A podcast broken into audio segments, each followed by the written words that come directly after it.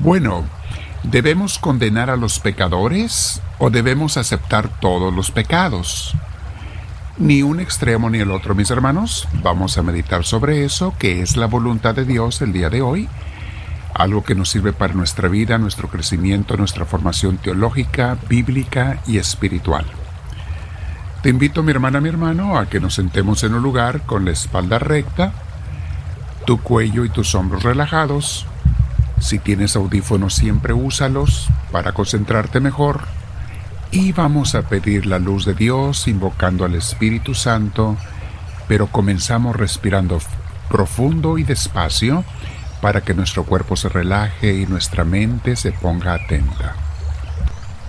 Respirando profundo con esa paz de Dios, le decimos al Espíritu Santo, ven a mí, Espíritu de Dios, porque tú mejor que nadie sabe que sin ti no puedo ni siquiera orar, y como dice San Pablo, no puedo ni siquiera decir Jesús es el Señor. Solamente tú puedes inspirarme para hacer, pensar, decir, meditar en todo lo bueno, las muchas gracias y cosas buenas que tú me ofreces, Dios Santísimo. Bendito seas, mi Dios. En este día, mis hermanos, quedándonos con Dios, abrázalo en tu corazón y vamos a meditar sobre el tema de hoy que se llama ¿Debemos condenar y rechazar o más bien amar a los pecadores? Hay una frase que se usa en filosofía, la estudiábamos en el seminario, en nuestra preparación para sacerdotes, que en latín dice así, in medio stat virtus, que quiere decir la virtud está en el medio. Algunos se la atribuyen a Aristóteles, otros a otros filósofos griegos o latinos, en fin, es una eh, frase muy, muy interesante, muy importante. Eh, otros más modernos usan una frase como, eh, incluso algunos decían desde la antigüedad, en el medio está la verdad, también para decir quién tiene la verdad. Y esto se aplica con referente a las relaciones humanas a las opiniones. Yo lo aplico esto en las parejas muchas veces, como tenemos que ceder uno o el otro para encontrarnos en el medio. En fin, hay otra frase que dicen todo con moderación, etc. Estas frases, mis hermanos, aunque tienen mucho de sabiduría y hay que conocerlas, también hay que cuidar de no absolutizarlas para todo, porque en algunos casos no se aplican. Hay algunas veces en que sí hay que buscar los extremos. Por ejemplo, entre el amor y el odio son dos extremos. Debemos hacer todo lo posible por inclinarnos hacia lo que es bueno según Dios y según la conciencia sana que Él nos ha dado desde que nacimos.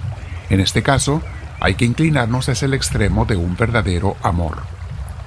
Igualmente debemos irnos al extremo bueno cuando tenemos que escoger entre el bien y el mal, entre el pecado y la gracia, etc. Entonces ya entendimos por dónde va la enseñanza.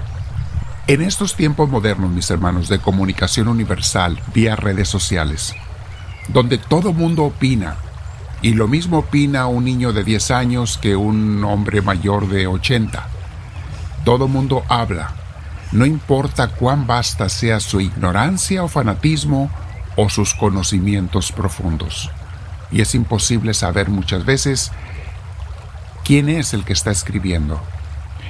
En esta uh, situación, mis hermanos, se han polarizado muchísimo los extremos en la política, vean cómo se pelean y se han ido los extremos, en las ideologías, en las interpretaciones religiosas, etc. Las religiones, mis hermanos, se han, han caído mucho en esto, en estas polarizaciones. La Iglesia Católica, o sea, los católicos, eh, los cristianos, allí caemos muchos, a veces eh, vas a encontrar opiniones muy polarizadas.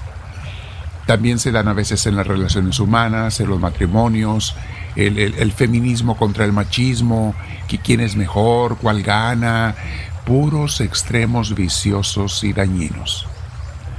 Eh, mis hermanos, debemos ser prudentes y buscar en muchos casos lo que está en el medio sobre todo les decía en las relaciones humanas, yo cedo un poco y tú otro poco. Nos encontramos en el medio. Por la parte religiosa, debemos tener cuidado de no buscar extremos. sino buscar la visión y las enseñanzas de Cristo. Por ejemplo, en la religión católica y también en otras religiones cristianas, se han polarizado también los creyentes, se han ido a los extremos. Algunos conservadores extremistas se inclinan por el condenar, rechazar y expulsar a los pecadores, eh, divorciados, este, eh, pecadores de viciosos, de cualquier otro pecado. Y por el otro extremo tenemos a los liberales extremistas que te dicen, todo está permitido, todo está bien, lo que quieras hacer está bien, tú eres libre de hacer lo que te dé la gana.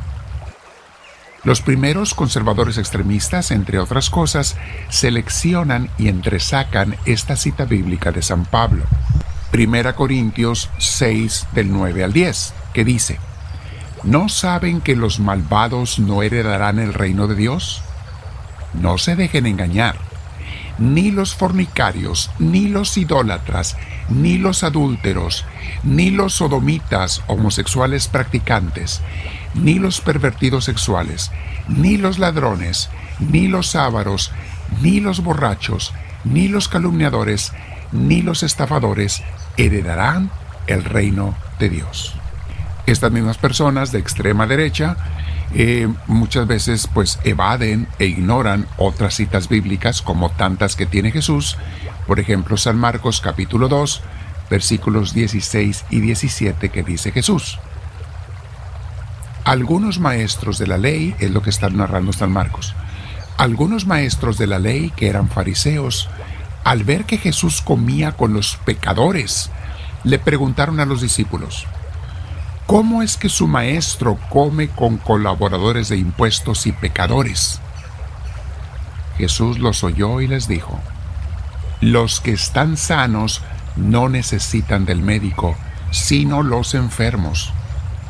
Yo no he venido a llamar a los santos, sino a los pecadores.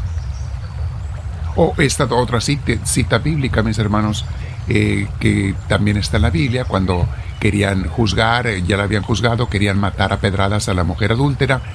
Y Jesús les contesta en Juan 8, 7 la siguiente frase. Jesús se incorporó y les dijo, Aquel de ustedes que esté libre de pecado, que tire la primera piedra.